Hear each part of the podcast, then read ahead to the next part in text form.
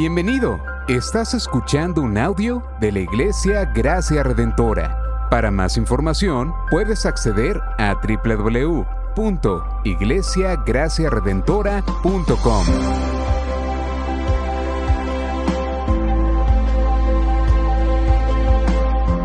En la exposición de la palabra, el pastor Xavier Torrado.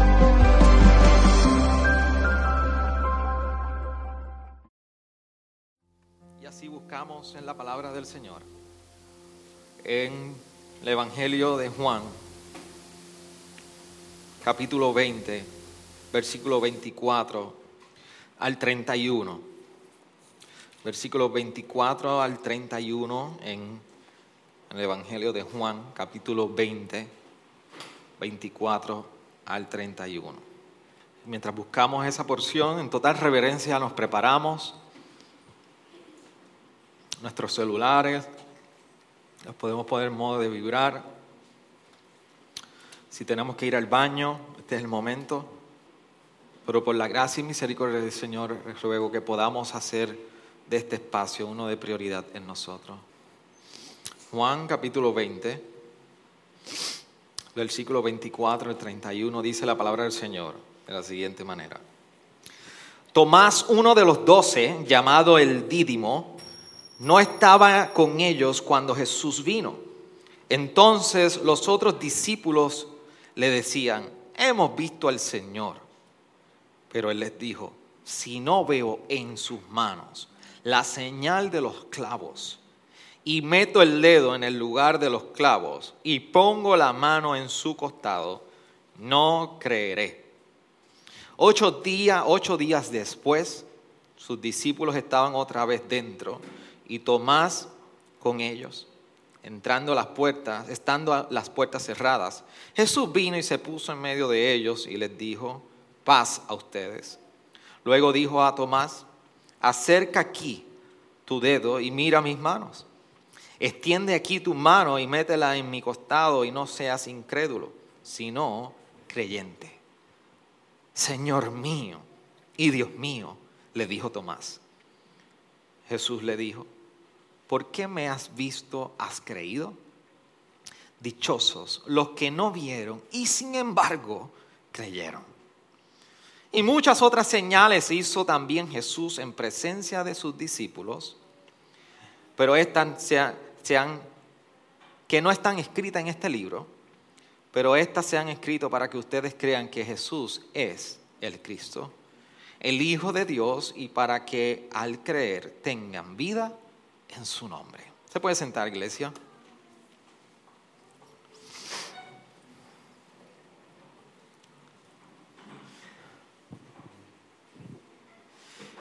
Y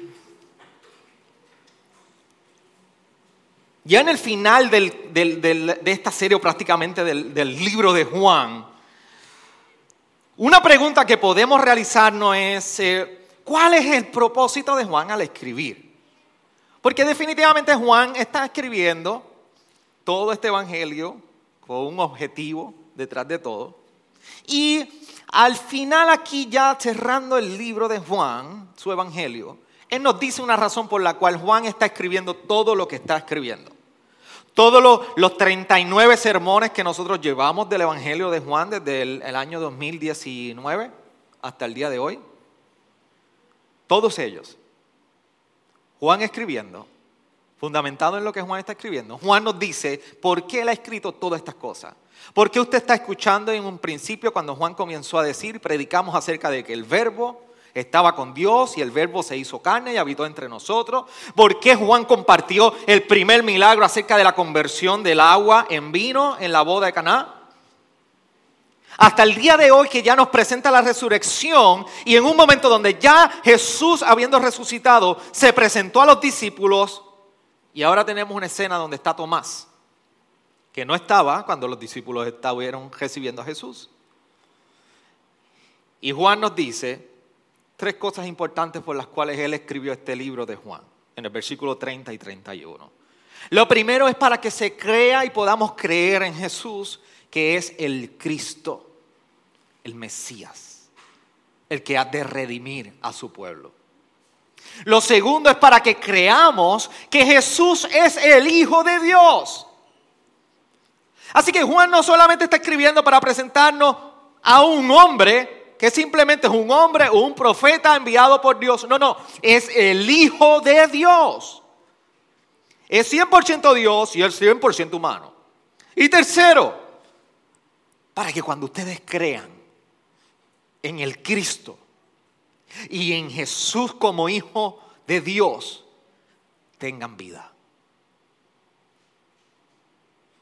Tengan vida.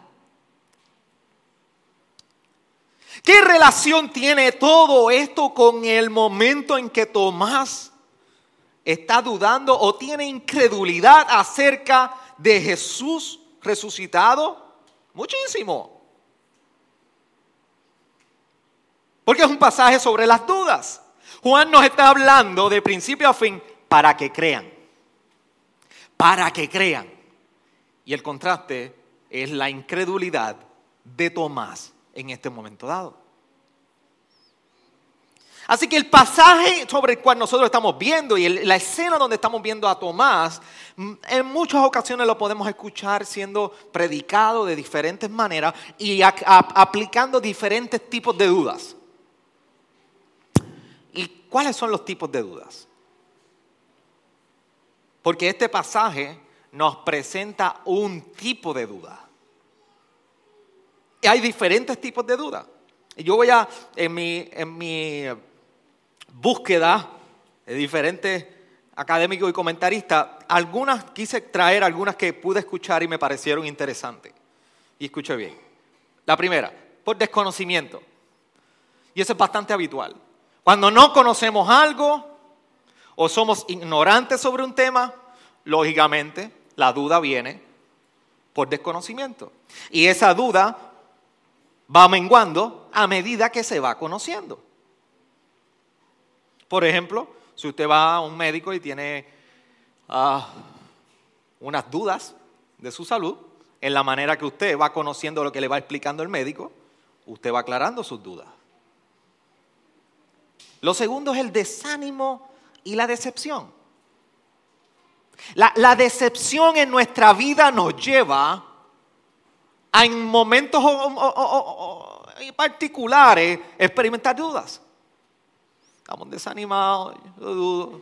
Nadie me quiere, todos me odian, me voy a comer un gusanito. No sé qué creer en esta vida. Yo he estado ahí en el desánimo y en la duda.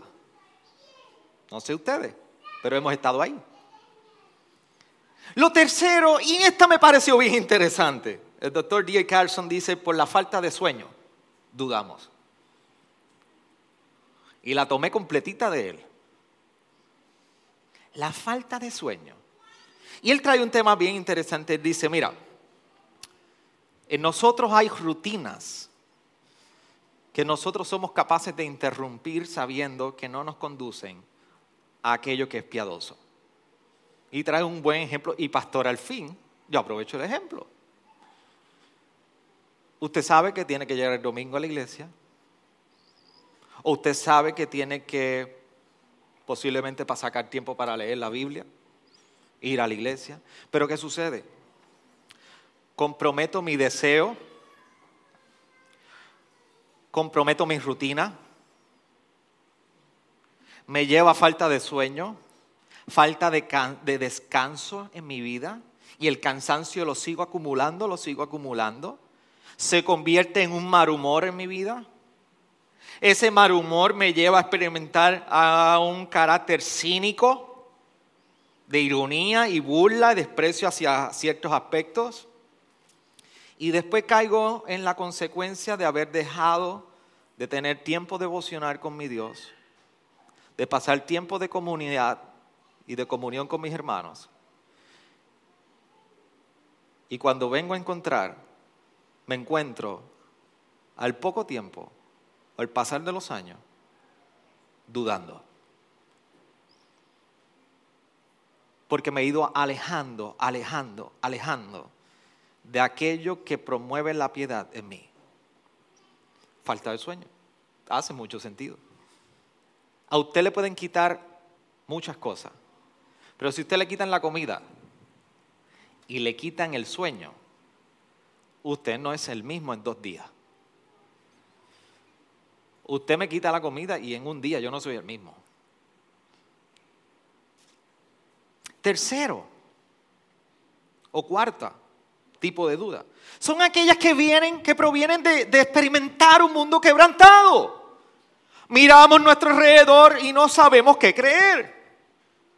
Bueno, si usted acaso tiene duda de lo que yo estoy diciendo, vivimos en tiempos de COVID, de una pandemia.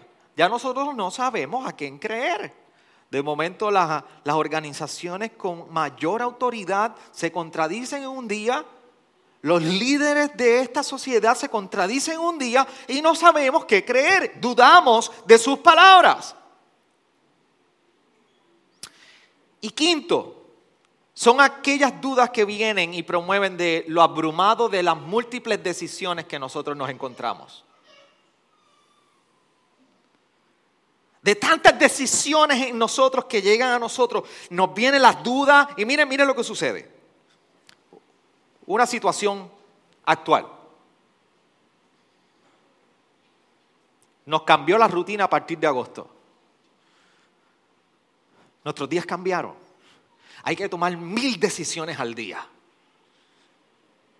La escuela, el trabajo, la casa, la comida, qué voy a hacer, dónde voy a hacer, no puedo ir para acá manejar la agenda personal, no podemos salir como antes. Yo no sé ustedes, pero todos mis días, nuestros días en nuestra casa parece como si tuviéramos mil decisiones que tomar.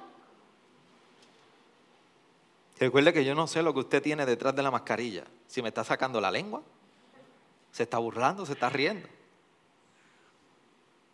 Pero alguien se siente así en la semana, con mil decisiones.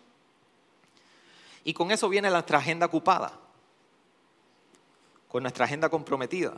Con eso viene el aislamiento y el alejamiento en nuestra vida. Con eso viene el alejamiento en nuestra vida de la comunidad de fe. Con eso viene el alejamiento de nuestra vida, de nuestra práctica de fe. Con eso viene el alejamiento de nosotros de creer y afirmar a Dios en este tiempo, en perseguir la piedad en Él. Y al poco tiempo nos encontramos que alrededor, al lado nuestro tenemos en nuestra cama una mujer que no es la nuestra. o a un hombre que no es nuestro esposo.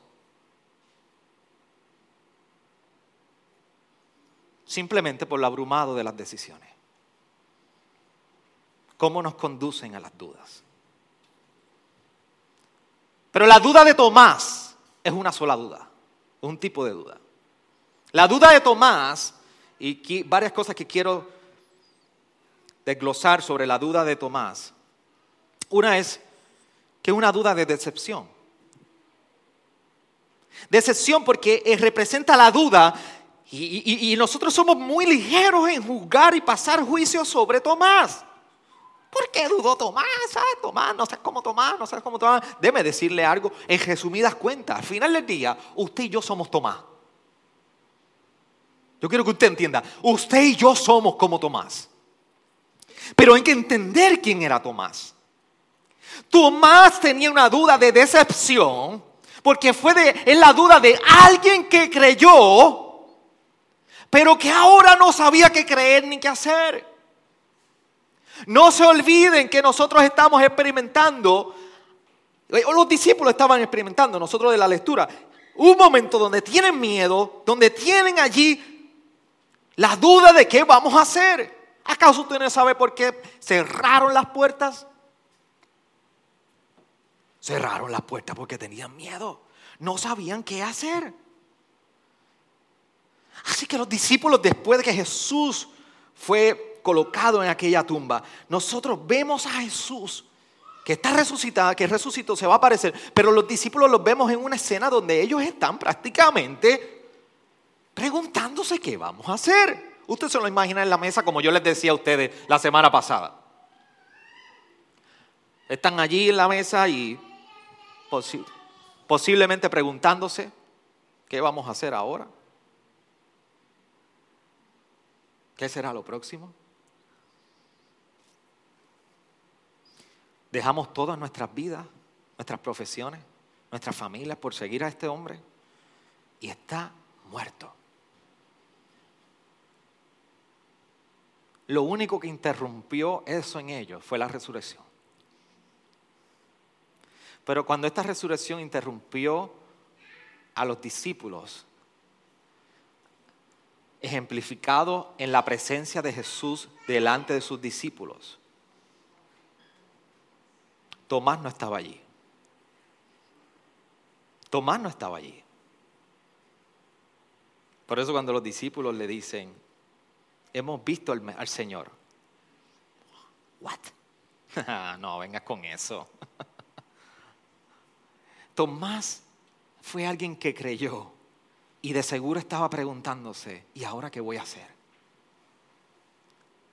Y Tomás no creyó livianamente como un Judas.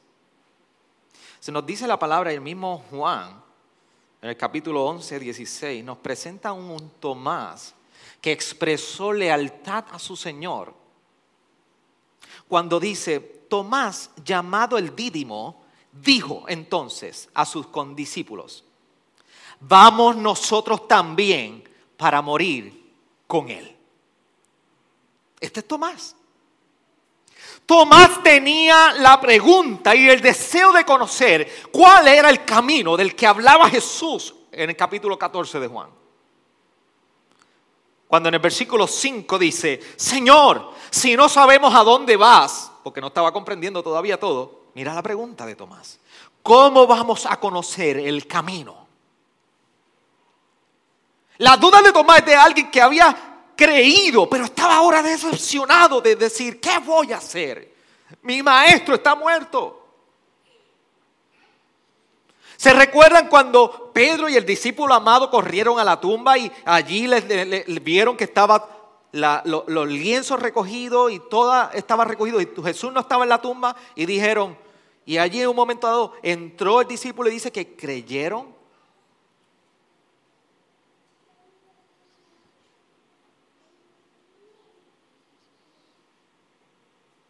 Todavía no habían comprendido todas las palabras de Jesús. Así que la duda de Tomás era una duda de decepción. Seamos cuidadosos de nosotros rápido caer encima a Tomás. Pero algo que sucede cuando entonces los discípulos llegan a donde Tomás y se encuentran reunidos nuevamente, le dice, mira Tomás, hemos visto al Señor. Ah, que, hemos, que tú que has visto a quién? What? No. No, hombre, yo no estoy para esos juegos ahora. No estoy para esos juegos. Es más, dame decirte algo. Al menos que yo vea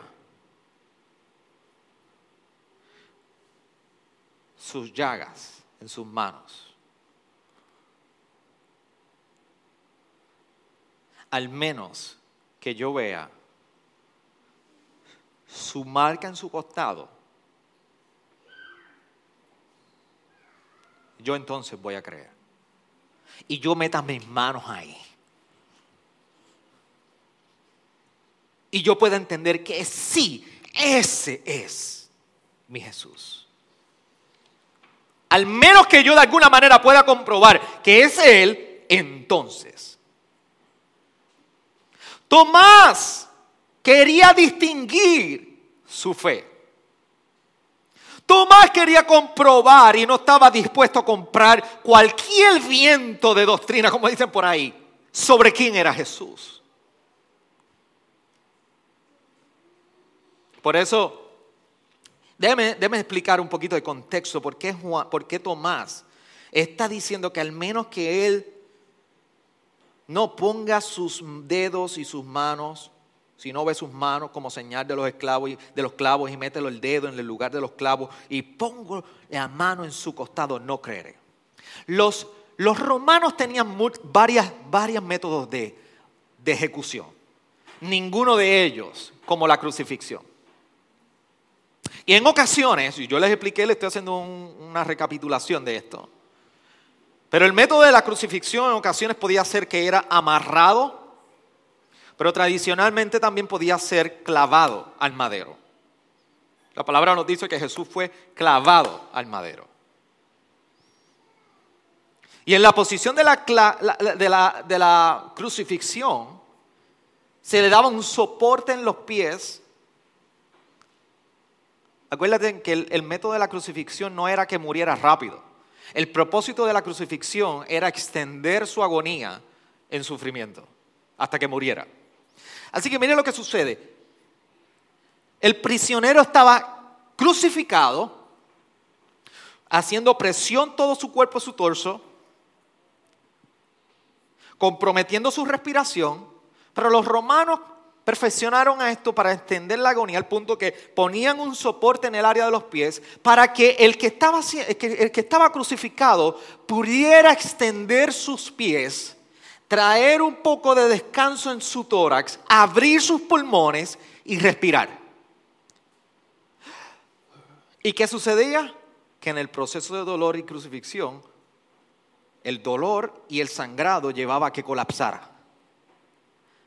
Y luego de varios tiempos de, estar colapsado, la respuesta de sobrevivencia era vuelvo y me extiendo y vuelvo y respiro. Y así pasaban días en agonía de los que estaban crucificados. El problema era que estaba cercano a la Pascua y nadie quería que en el momento de la Pascua estuvieran unos cadáveres crucificados por, el ritual de pureza y todo lo que esto representaba. Así que un método bien tradicional también para acelerar la muerte era el romper las piernas del área de la espinilla. Porque al romper las piernas del que estaba siendo crucificado, no podía entonces apoyarse y coger aire. Entonces la, la, muerte era casi inmediata. Lo interesante de Jesús es que no tuvieron que romperle las piernas. El castigo de Jesús fue tan y tan y tan y tan fuerte que no tuvo que llegar al punto donde le rompieran las piernas. Así que cuando el soldado va a verificar para romper las piernas de Jesús, se da cuenta que lo que tiene en la cruz es a un hombre que está muerto. Así que para confirmar la muerte lo que hace es que pasa a su costado con una lanza y hace una herida que es una herida única de Jesús. Ninguno de los otros crucificados tiene esa herida porque le rompieron las piernas. Así que la herida de Jesús era una cicatriz única de Jesús. Mirar esa herida de Jesús ahí era comprobar que realmente era Él. Por eso cuando Tomás está hablando y está diciendo, si no veo en sus manos la señal de los clavos, y meto mi dedo en el lugar de los clavos, y pongo la mano en su costado, creeré. Tomás quería asegurarse de distinguir la fe de cualquier otra persona que se reclamaba que estaba siendo resucitada o haya sido, sido resucitada. Tomás sabía que esa herida aquí en el costado era la única del maestro. Y él dijo, al menos que yo no vea esa herida, yo no voy a creer. Tomás quería distinguir la fe de total, total, completamente de cualquier otra afirmación que no fuera real.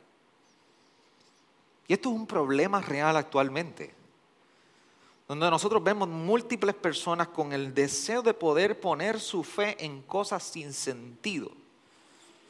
Y usted se encuentra, yo conozco personas que quieren creer en el nombre de Jesús, pero quieren creer en cosas que no tienen sustancia acerca de Jesús.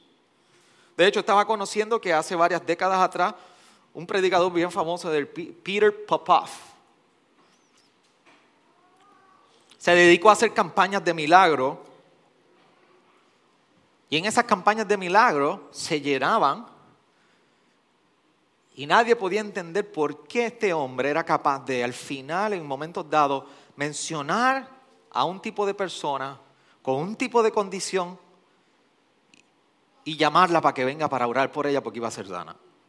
Hasta que una cadena de televisión descubrió que el que sanaba tenía un auricular en su oído. Y al final fue un fraude, uno de los mayores fraudes. usted puede buscar el nombre de él, Peter Popov, y va a salir en, medios de, ah, internacionales su, su caso. Y resultó ser que su esposa al frente recibía a las personas, le pedía que llenaran una, una, tarjeta con condiciones de salud y si veía que era una persona con un cáncer que, iba, que tenía ya eh, un cáncer terminal de un mes, botaban su tarjeta, pero si era una persona que era un dolor de espalda o algo liviano que realmente se podía tratar y que podía ser algo más sintomático que nada, ese le decía, hey, fulana en la silla tal, con un dolor de espalda. Y allá él decía, el Señor me ha dicho, el Señor me ha dicho, me está hablando, que fulano en el asiento tal tiene un dolor de espalda, ta, ta, ta, ta, venga aquí para orar. Son los momentos donde por querer creer se pierde el discernimiento. Fue uno de los mayores fraudes y todavía el hombre volvió a predicar y la gente lo sigue. Porque por creer comprometemos el discernimiento. Tomás no quería comprometer el discernimiento. Tomás se quería asegurar que su fe estaba anclada en quién era Jesús. Por eso llega el momento de la confrontación de la duda de Tomás. Y ocho días después nos dice la palabra que los discípulos estaban nuevamente reunidos con la puerta cerrada nuevamente. Con miedo nuevamente. Y dice que allí Jesús se le aparece nuevamente. Paz a ustedes. ¿Usted se imagina a los discípulos?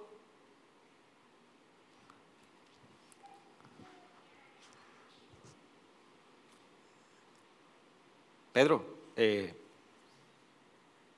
tú cejaste la puerta. Tú no dijiste que la puerta estaba cejada. ¿Qué está pasando aquí? Y allí estaba Tomás en ese momento. Pero Jesús interrumpe y se les aparece a los discípulos nuevamente con una expresión que había hecho ocho días atrás. Nuevamente, paz a ustedes. Y cuando usted puede mirar en su original, ¿qué es lo que está diciendo Jesús? No es simplemente un saludo, hey, ¿cómo estás? Qué bien. Usted llega a un lugar y dice, buenas tardes, buenos días. O si usted llega a una casa de confianza, hay café, es un buen saludo. Si el pastor llegó a su casa y le dijo, hay café, es un buen saludo usted procure tener la paz y preservar la paz con el café. Eso es broma. Pero paz con ustedes. E Irene, paz a ustedes. Y la connotación de paz a ustedes. Lo que está hablando viene con un sentido de bienestar. Sea el bien con ustedes. Porque lo que Jesús está apuntando en cierta manera es lo que había ocurrido en la cruz. De la paz que se había dado al hombre para con Dios por su sacrificio. Es lo que en un momento dado Pablo en Romanos 5.1 dice, por tanto, habiendo sido justificados por la fe, tenemos paz para con Dios por medio de nuestro Señor Jesucristo. Así que aún el saludo de Jesús nos está recordando lo que Él había logrado en la cruz del Calvario. Y allí entonces vemos a Jesús diciéndole a Tomás, mira Tomás y lo ve. ¿Y ustedes se imaginan la cara de Tomás?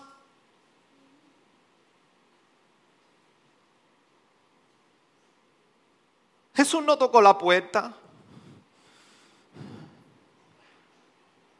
Jesús no dijo, ¿hay alguien ahí? Jesús atravesó la puerta. Y se le apareció Tomás, que estaba apenas un ratito, había dicho, no, si yo no lo veo, no lo toco, yo no, no, no, no, no, no, relajen conmigo. No, no, relajen, no relajen así. A usted no anda una noticia que usted no, para creerla, usted dice, no, relaje así, mano, no, no, relaje así. No relajen así. No lo hagan. Y allí se le presenta a Jesús y mira a Tomás y le dice, Tomás, ven acá. Pon, pon tu dedo aquí. Toma. Tócalo. mira mis manos, Tomás. Tomás, toca aquí. Mi costado. Y métela en mi costado, dice acerca aquí tus dedos y mira mis manos. Extiende aquí tu mano y métela en mi costado. Y no seas incrédulo, sino creyente. Y Tomás tiene una respuesta casi inmediata. No sabemos si Tomás llegó a tocar a Jesús, no lo sabemos. La invitación de Jesús es a que tocara su llaga y su costado. Pero no sabemos si Tomás lo tocó.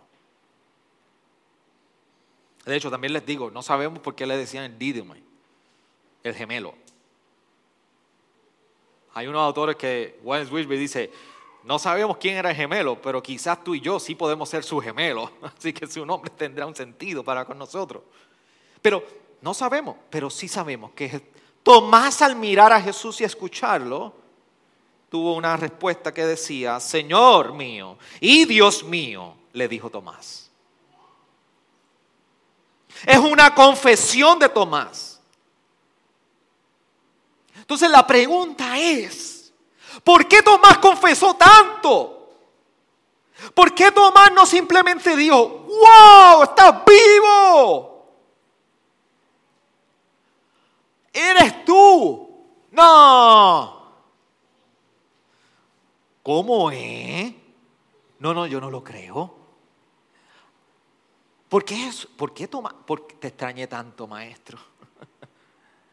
Yo lo sabía. No, no, no, no, no, no, no, no, no, no, no, no. La respuesta de Tomás fue, Señor mío y Dios mío.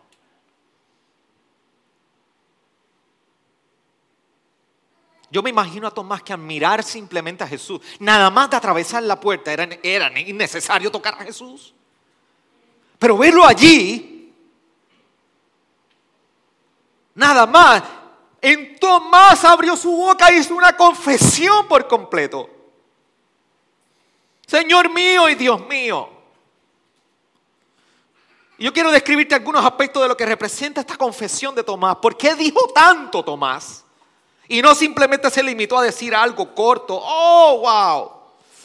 Lo primero es que yo quiero que entiendas qué fue lo que no, lo que no representó lo que hizo Tomás. Algunas otras corrientes, como los testigos de Jehová, dicen que, que Tomás usó el nombre de Dios en vano en ese momento dado. Así que lo primero es que Tomás no usó el nombre de Jesús en vano como muchos afirman. Así que lo, ven desde un punto de vista donde dicen como que fue una expresión de Tomás, Señor mío, Dios mío. Usted y yo lo usamos mucho y eso es una manera de usar el nombre de Dios en vano, por si no lo sabía. Tomás no fue allí con una expresión como dice nuestro high schooler hoy día, oh my God, que es una manera de tomar el nombre de Dios en vano también. No, no, no, no, no. La expresión de Jesús, de Tomás, no fue una manera de tomar el nombre de Dios en vano. Lo segundo sobre esta confesión de Jesús, de Tomás, es que para Tomás le hizo sentido todo. Para Tomás, que había escuchado en el capítulo 8 de Juan, cuando el mismo Jesús dijo que desde antes de Abraham yo soy. Y más antes, en el capítulo 5 de Juan, él escuchó a Jesús cuando le dijo, para que todos honren al Hijo así como honran al Padre. Todo esto le hizo sentido a Tomás.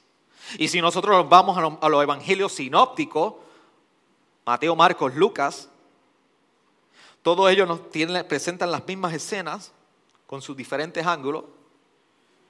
Pero si usted va particularmente a la narración de Lucas con el paralítico, Usted se da cuenta y se ve la escena de un paralítico que tratan de entrarlo a la casa donde Jesús está predicando y le dicen, no, coja su turno, regístrese. Usted vio la página a redentora.com, allí usted entra, se registra, entonces puede ir al servicio de Jesús.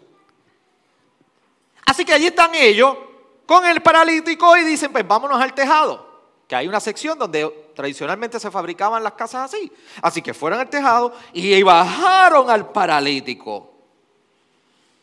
Y allí la gente hizo espacio porque una cama le estaba bajando sobre su cabeza, una camilla.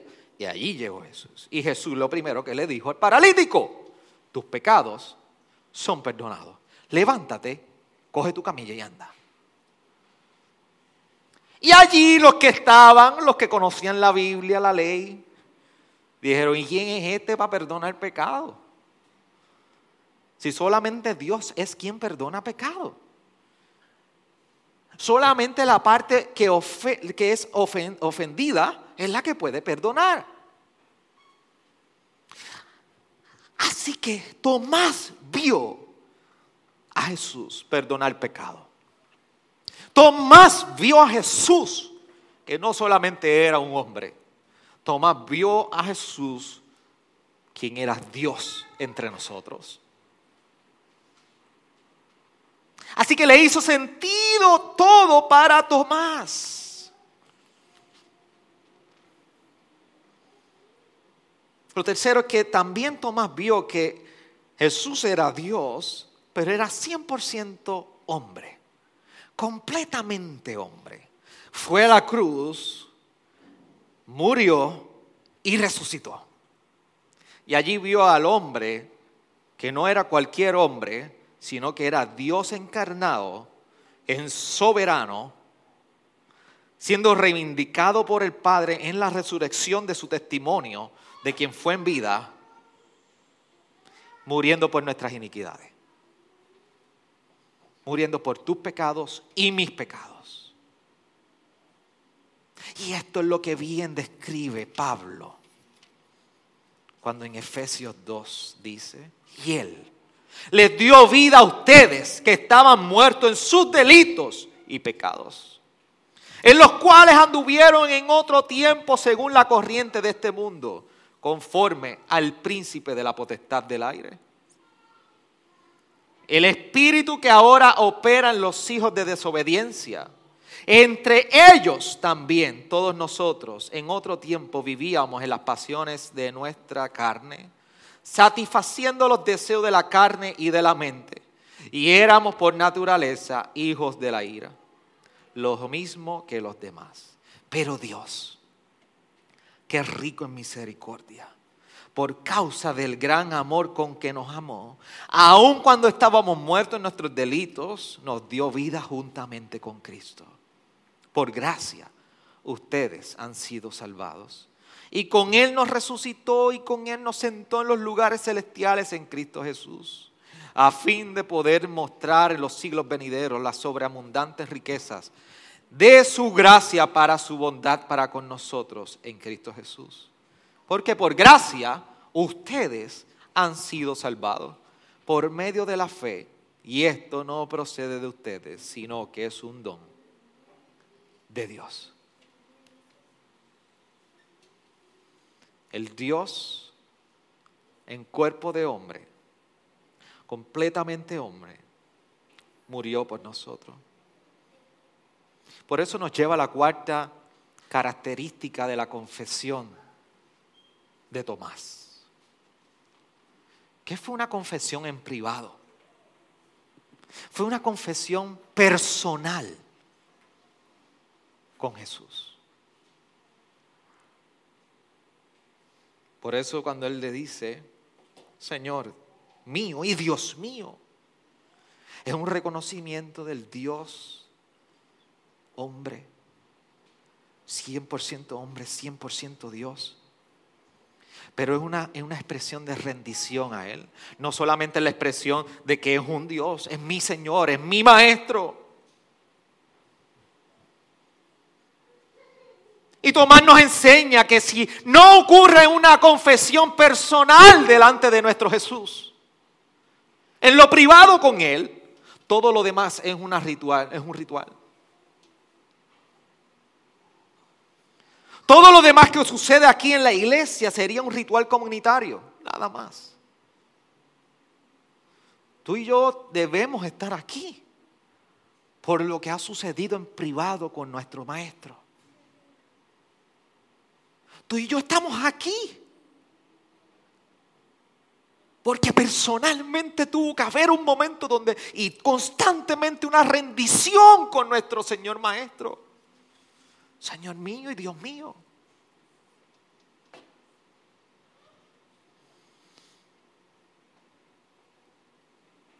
Por eso hoy podemos llegar y cantar en un momento dado como hoy, santo, como tú no hay nadie, Dios incomparable. Abre tú mis ojos, Cristo. Quiero conocerte más y ser lleno de ti hoy y llevar tu amor al mundo. Por eso podemos decir, construiré mi vida en tu amor. Y podemos expresar, ahí estoy seguro. Mi confianza está en ti. Y no seré movido. Tomás, la confesión de Tomás nos apunta a todo esto. Y cuando Tomás hace esta confesión, Jesús expresa unas palabras de bienaventuranza cuando le dice en el versículo 29, porque me has visto, has creído. Dichosos los que no vieron y sin embargo creyeron. Y ese pasaje a veces lo abordamos con cierto problema, porque a veces venimos y decimos, Jesús está regañando a Tomás y olvídate que él está hablando de que es mejor no ver y creer que los que vieron. Y déjame explicar algo. Jesús no está regañando a Tomás, para nada. El problema que tú y yo tenemos es que como miramos la fe, la miramos desde una manera subjetiva, donde tú tienes tu fe y yo tengo mi fe. Es una tergiversación de la fe. Y así no abordamos la fe, de una manera subjetiva. Pero lo que está diciendo Jesús en esta porción es que por Tomás haber creído por lo que vio, otros creerán de su testimonio. Recuerda que la fe que usted y yo hemos puesto en este Evangelio no es porque hemos visto, es porque hemos recibido el testimonio de aquellos que vieron y estuvieron con Jesús. Sin embargo, en esa búsqueda de la, de la verdad y la certidumbre, Warren Wiersbe escribiendo dice, lo siguiente. Y yo quiero que por favor la iglesia me coopere con sus niños y me los tranquilicen y estemos en comunión. Tomás nos recuerda que la incredulidad nos roba las bendiciones y oportunidades. Esto lo mencioné la semana pasada. Y mira cómo continúa. Pudiera sonar sofisticado e intelectual el cuestionar lo que Jesús hizo, pero tales preguntas son usualmente evidencias de un corazón duro, no la búsqueda de la mente.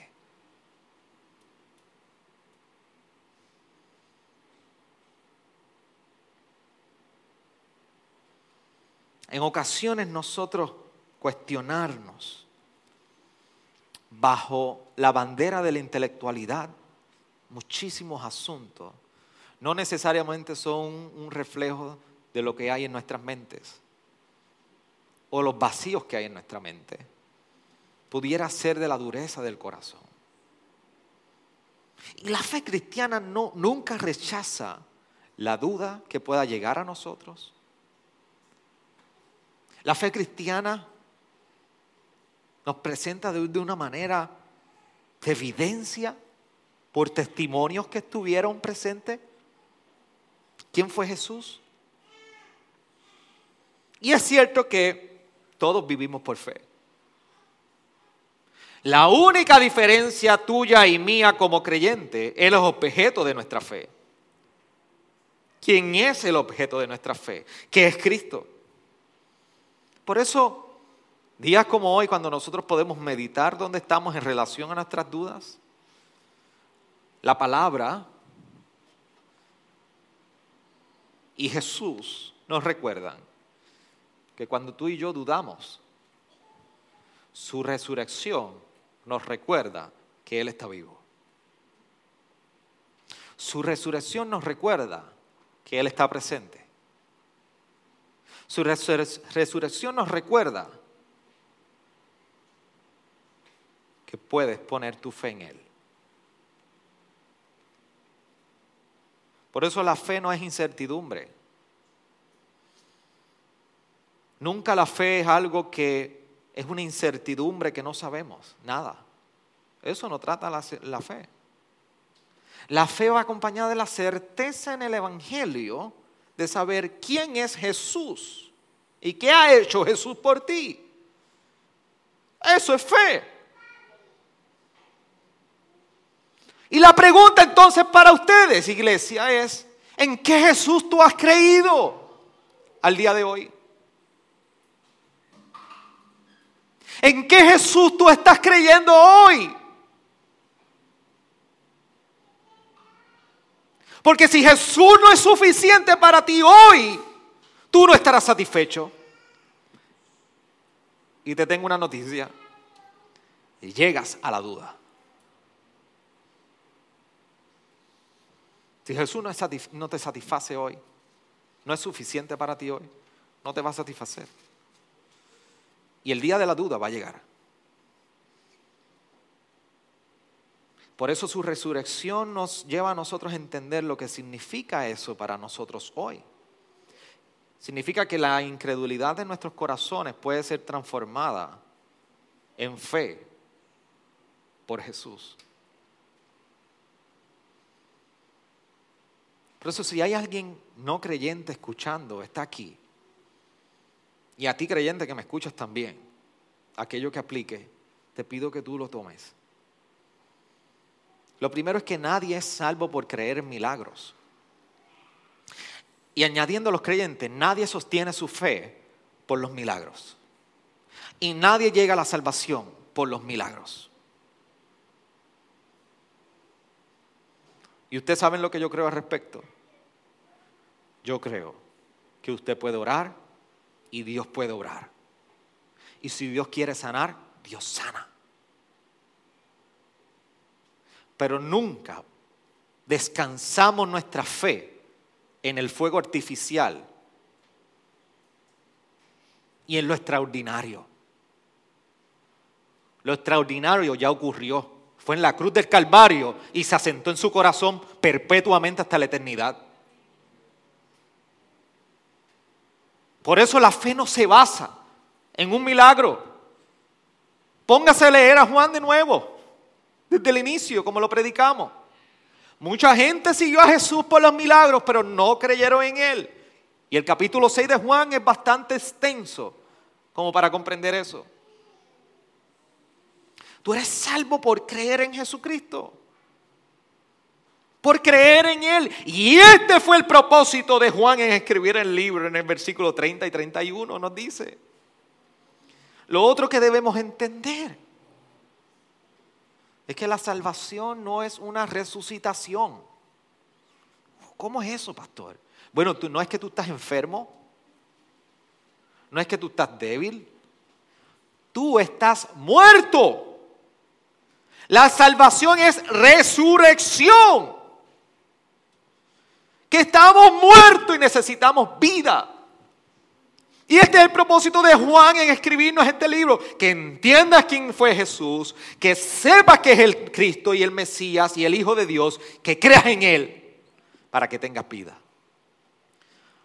Por eso la fe cristiana no es terapéutico. La fe cristiana no viene a apaciguar tus dolores y tus emociones.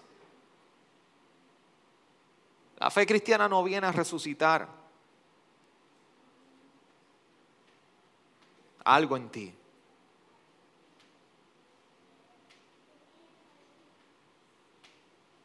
Es a cambiarlo todo.